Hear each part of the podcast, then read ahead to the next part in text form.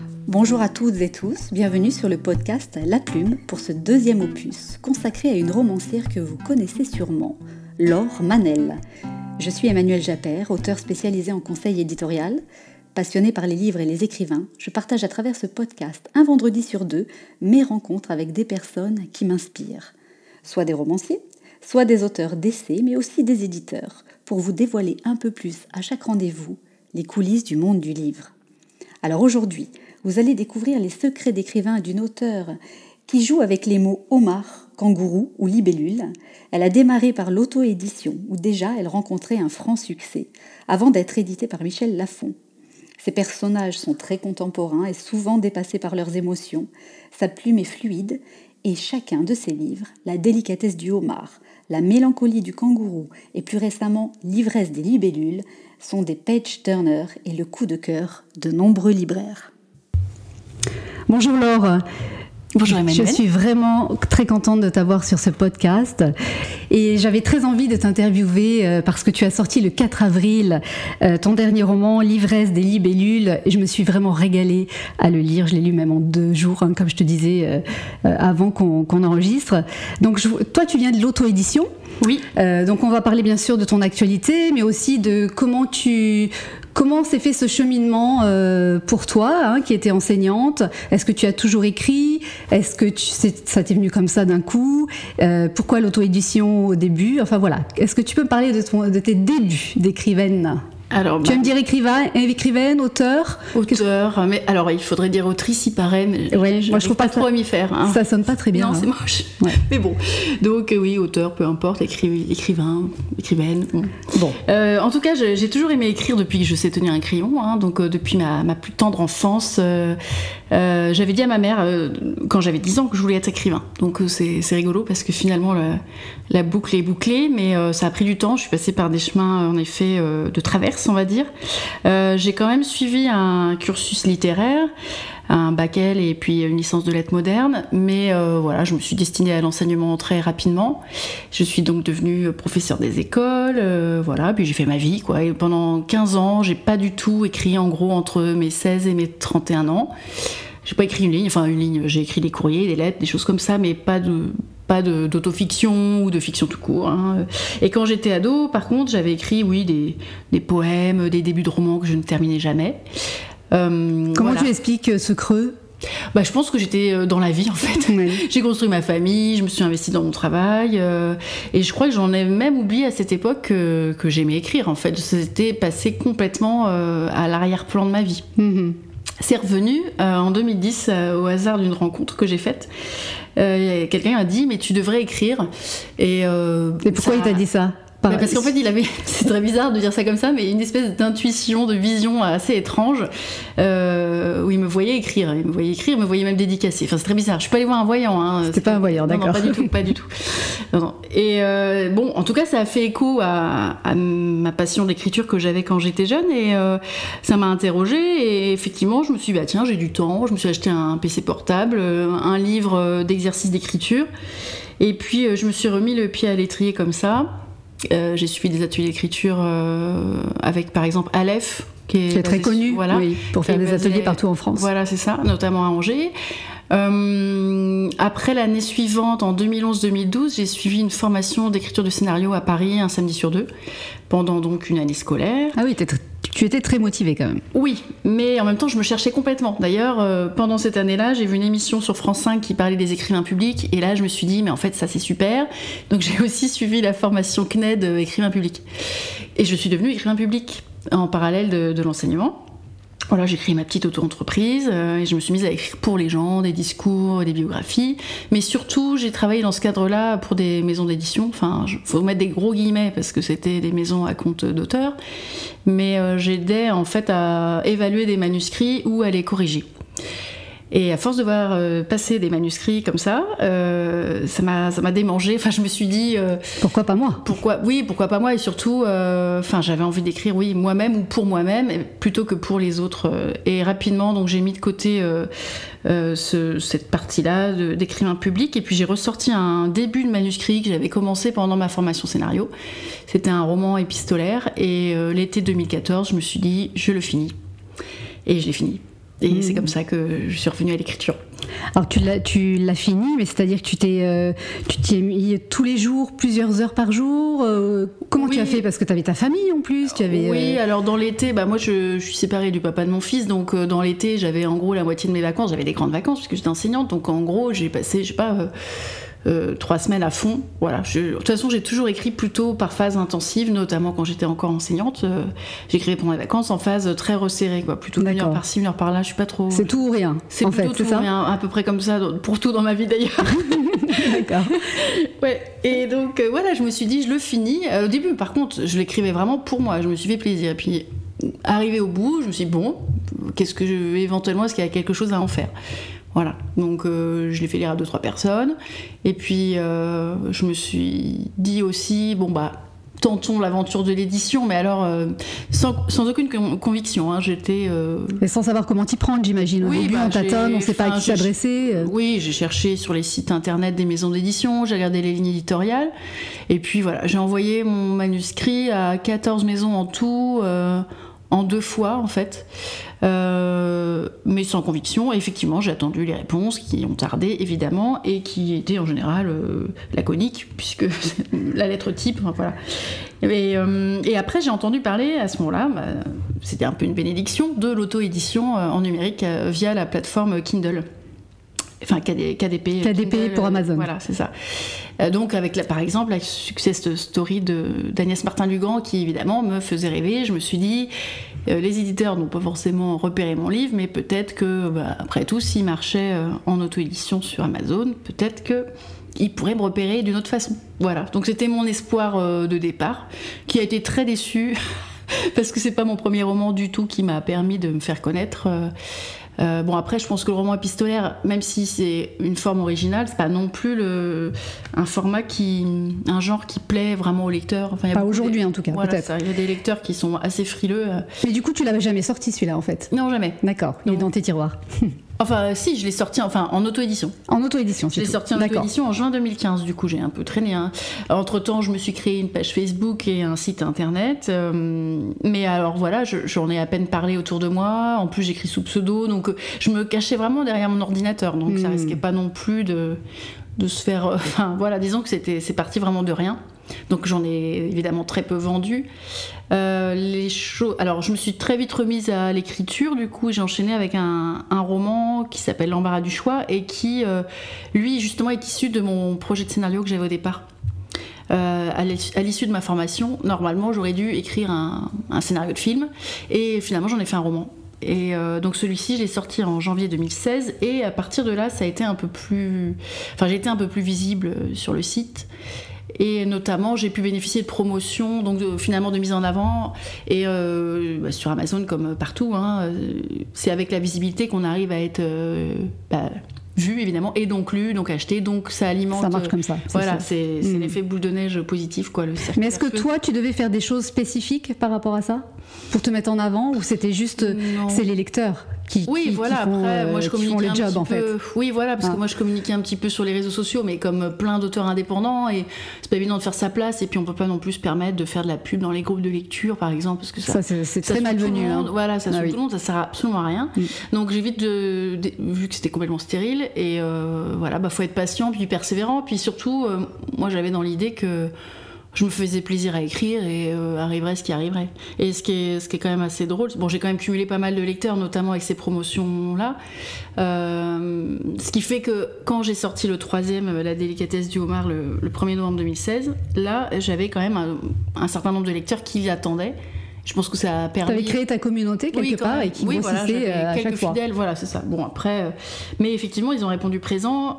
Bon, c'est pas eux qui ont suffi entre guillemets à expliquer après le, succès du démarrage. Euh, très rapide du fulgurant, hein, fulgurant pour la délicatesse du Oui, voilà, c'est ça.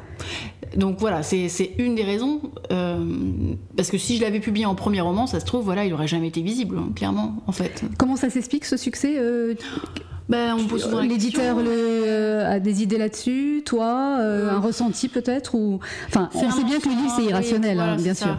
Il y a la couverture qui intriguait sans doute au départ. au départ, c'était pas du tout celle qu'on connaît, c'était un, nounours sur un banc. Le titre, je pense, euh, faisait tilt un petit peu, était un peu intrigant. Un petit peu poétique. Oui, tout comme l'ivresse des libellules d'ailleurs. Voilà. c'est la trilogie. Hein, oui, c'est pas une trilogie. Une fausse trilogie, une trilogie, mais avec des titres euh, voilà, qui se, très jolis. qui se ressemblent un petit peu. Et euh, non, je, je pense qu'il y a eu quand même une forme de bouche à oreille euh, dès le numérique. parce que voilà, j'en ai vendu 10 000 en deux mois, rien qu'en numérique. Et, les...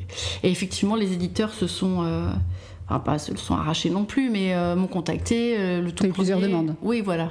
Au bout de trois semaines. Ce qui doit être très agréable quelque part. oui. Même, hein.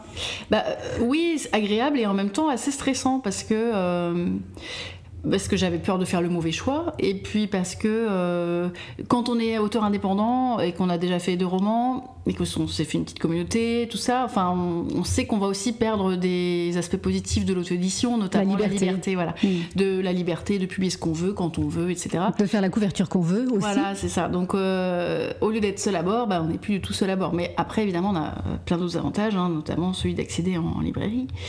Euh, voilà.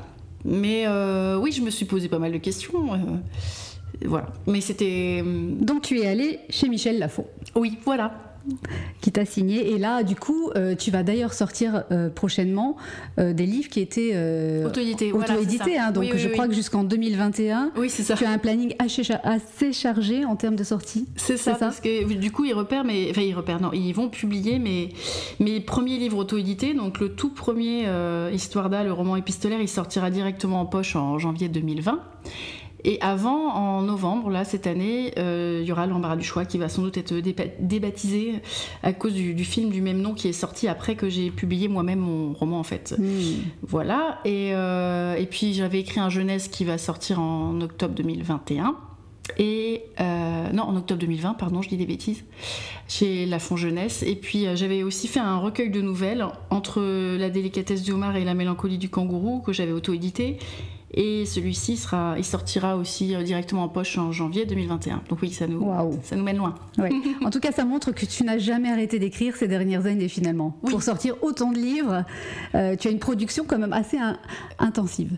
Oui, euh, bah, en fait, j'écris vite quand même, effectivement. Alors quand tu dis que écris, pure, tu écris vite, c'est-à-dire, donc là par exemple, la livresse des libellus, tu l'as écrit en combien de temps?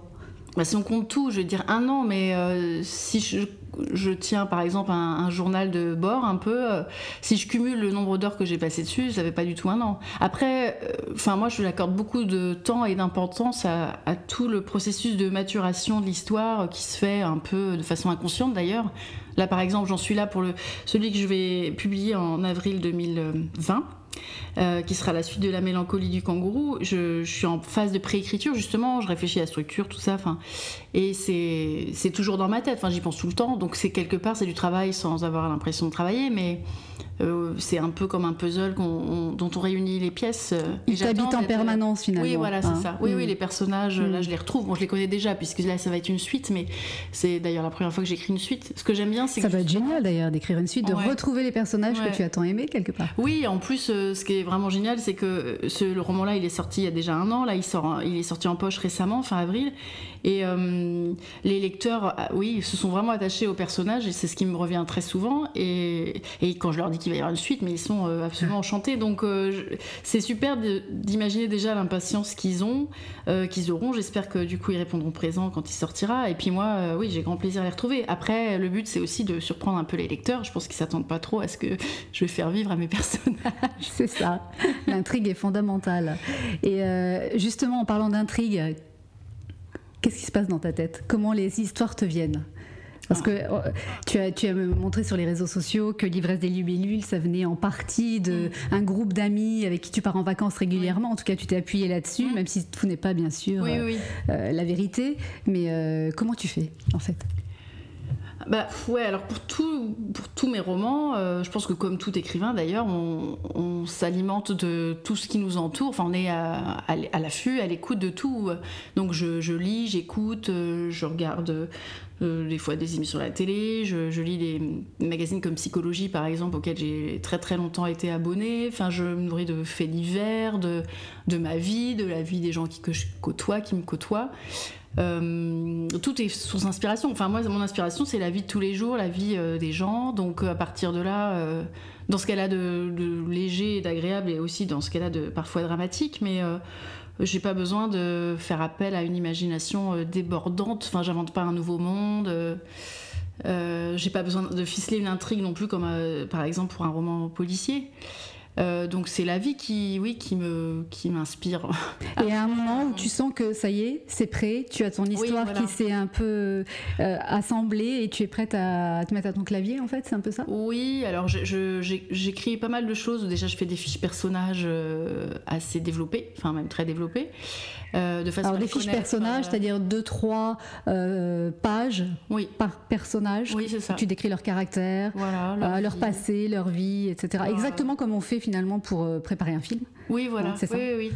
Et euh, bah, là-dessus, par exemple, je me sers notamment, enfin des grilles de personnages, j'en ai vu euh, dans, différents livres aussi, mais je me sers aussi beaucoup de la formation scénario que j'avais suivie parce que on avait justement, ils nous avaient donné une grille de personnages très aboutie aussi, donc je m'en sers. Je leur trouve aussi une tête maintenant, en fait, sur Internet. J'ai besoin de les visualiser. Même si je ne les décris pas plus que ça dans mes romans, moi j'ai besoin de savoir à quoi ils ressemblent. Euh, de les deviner un peu par rapport à leur visage, enfin voilà. Et puis après, il y a effectivement toute la recherche sur euh, bah, les thèmes que je dois aborder, les sous-thèmes, euh, l'idée de départ évidemment, et puis où je veux aller, enfin à la fin, les nœuds dramatiques. Après, je trouve des, scènes importantes, j'essaie de trouver évidemment des rebondissements.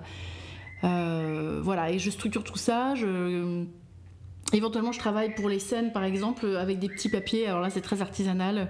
Euh, avant, de, avant de les copier après sur, sur l'ordinateur, sur le traitement de texte, euh, ça fait un peu un synopsis sous forme de tableau avec les scènes principales. Euh, j'écris, voilà, je, je, mets les scènes sur des petits bouts de papier, comme ça, j'ordonne vraiment à la main et j'essaye d'équilibrer euh, l'intrigue justement en fonction des personnages, de qui ça concerne, chaque scène, etc. Par exemple pour les libellules, de façon à ce que euh, les intrigues, puisque c'est un roman choral et que euh, toutes les intrigues étaient mêlées, les intrigues secondaires étaient mêlées, l'idée c'était pas qu'on parle que d'un personnage ou que d'une problématique, par exemple dans le premier tiers du livre, et puis après on n'entend plus parler, donc j'avais envie voilà, que ce soit assez équilibré sur le roman.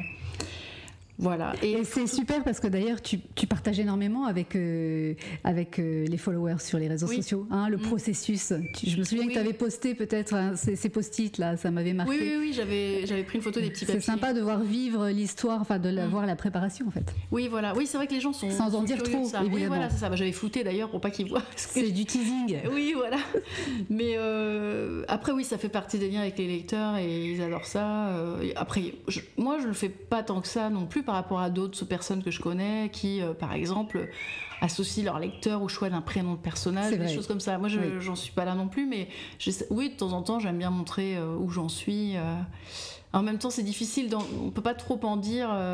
L'autre fois, je faisais des recherches pour mon prochain roman, et je faisais des recherches, il y avait, des recherches très sérieuses, même historiques, on va dire, mais j'ai finalement, ce que j'ai partagé sur les réseaux, c'était plutôt en forme de, de, blague et de boutade, une recherche à propos des secrets du reblochon, quoi. Mais c'était vraiment juste entre guillemets pour rire, même si ça faisait partie de mes, recherches. Euh, enfin, quelque part, j'ai pas envie de, de, donner les thèmes principaux ou les plus profonds, en tout cas, de mon prochain roman. Voilà. Il y a plein de choses que je peux pas dire maintenant. Hmm. C'est trop tôt, quoi. Hmm, bien sûr. Donc parler de Roblochon, c'est pas, ça n'engage pas à grand chose. Et j'aime bien évoquer aussi euh, la la persévérance, les rituels, le quotidien. Euh, euh, c'est quoi ton quotidien finalement? Est-ce que c'est très très très euh, comment dire programmé ta semaine par exemple? Ou ça va être un petit peu ben, cet après-midi je vais écrire, demain ce sera toute la journée? Comment comment tu fais? Comment tu t'y prends mm. ben, dans ton planning? Voilà. Alors quand j'étais encore enseignante, j'écrivais donc par phase très intense pendant les vacances, notamment les vacances d'été, mais les vacances de Noël aussi par exemple. Depuis que j'ai plein de temps pour moi pour ça, c'est beaucoup plus confortable. Mais en fait, je me rends compte que j'en suis toujours un peu. Enfin, je voilà, je peux pas écrire une demi-heure ou une heure par jour. Euh, j'attends. Là, par exemple, j'écris pas du tout puisque je suis dans la réflexion de, la préécriture. Quand je vais m'y mettre, je vais m'y mettre des heures et des heures euh, dans la journée, ça c'est certain. Euh, en tout cas, je n'écris pas du tout la nuit ni le soir parce que je suis pas du tout productive dans ces heures-là, donc j'écris euh, en journée. Euh, je commence plutôt le matin dans ces cas-là, et euh, si ça se passe bien, si ça se déroule et que j'ai pas de contraintes autres dans ma journée, je, file comme ça jusqu'à la fin de la journée. Chez toi? T'as un bureau ah chez, toi? D'accord. Ou dans les cafés ou alors ailleurs? J'aimerais bien tenter justement l'écriture dans, dans, les cafés. Je pense que je pense que je vais le faire pour le prochain. Mais jusqu'à présent, non, c'était plutôt c'était chez moi, sur mon ordinateur portable, dans ma pièce de vie. Euh, voilà. J'ai un bureau, mais ça, ça me sert d'entrepôt, mon bureau.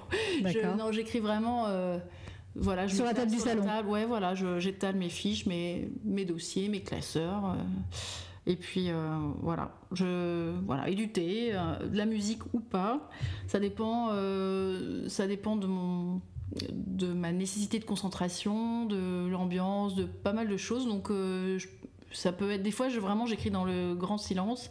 Puis d'autres fois, je mets de la musique. Hmm. Ça dépend. Euh, Au gré de tes humeurs. Oui, puis de ce que je hein. suis en train d'écrire. Oui, aussi. Euh, et de la scène, bien sûr. Voilà, c'est ça. Et il y a quelque chose qui m'interroge, parce que moi qui écris euh, aussi, euh, je souffre énormément des fois d'être derrière l'ordinateur des heures assises. Donc mm. je me suis acheté un bureau assis debout.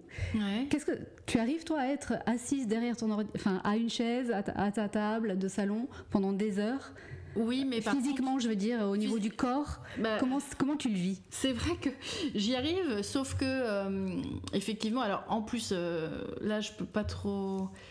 Enfin, en tout cas, je pense que mon poste de travail n'est pas ergonomique, en effet. Euh, et, que ça peut poser problème en termes de, euh, je sais pas, enfin là j'avais de la tendinite dans, dans les coudes par exemple, je sais pas si quand je vais travailler à nouveau des heures euh, devant l'ordinateur, ça va pas revenir. Donc même par exemple. Donc il y a des petites maladies de l'écrivain, quoi. les tendinites. fait voilà. Oui, ou le fait d'être penché vers l'ordinateur, c'est pareil. j'avais été voir une kiné qui m'avait dit que c'était très mauvais, quoi. Il fallait avoir un écran face à, à hauteur des yeux. C'est ça. Et, et donc c'est pas c'est pas mon cas. Donc mais j'y réfléchis parce que je pense qu'effectivement il va falloir que j'arrange mon poste de travail. Hmm. Oui, c'est une vraie question. Ça. Oui, c'est vrai, c'est vrai. Est-ce que pour terminer, tu aurais euh, un secret d'écrivain à, à, donner en cadeau à tous les auditeurs et qui nous écoutent? Un petit truc pour ceux qui ont envie de s'y mettre, et qui ont, du mal euh, Voilà, un petit bah, truc à retenir. Bah, je dirais déjà qu'il faut écrire euh, ce qu'on a envie d'écrire sans se demander si ça va plaire.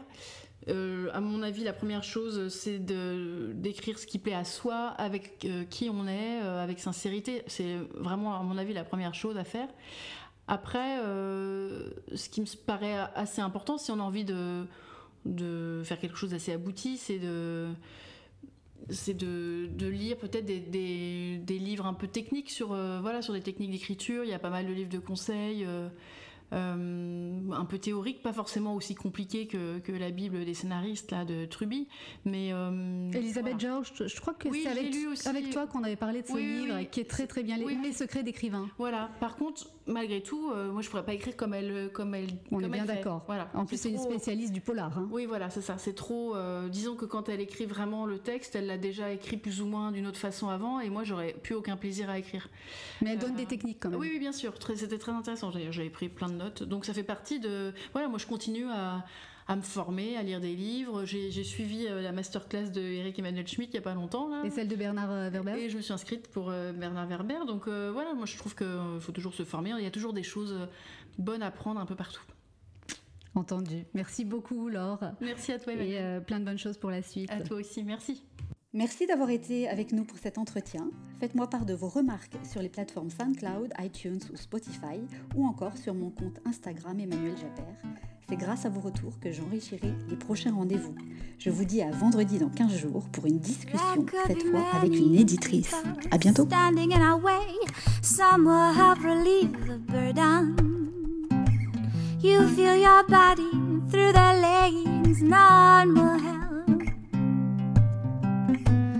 Another soft touch, another lie will get me close and high.